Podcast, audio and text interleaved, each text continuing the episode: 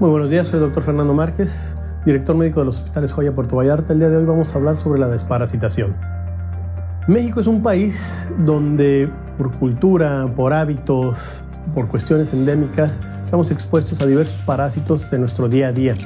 Por lo tanto, muchos de estos parásitos son comensales naturales, que quiere decir que conviven con nosotros como parte de nuestra flora natural, y otros son eh, oportunistas que viven dentro de nosotros, alimentándose a través de nosotros o por nosotros y nos afecta esto en nuestra nutrición, ya que absorben parte de esos nutrientes o nos afectan a nosotros.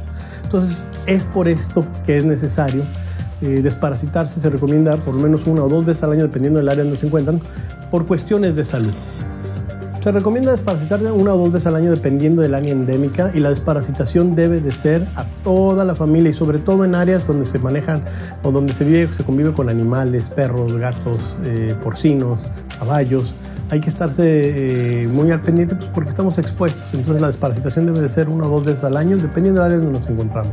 Y debe de ser toda la familia, incluidos perros, gatos, que muchos cuentan como parte de la familia.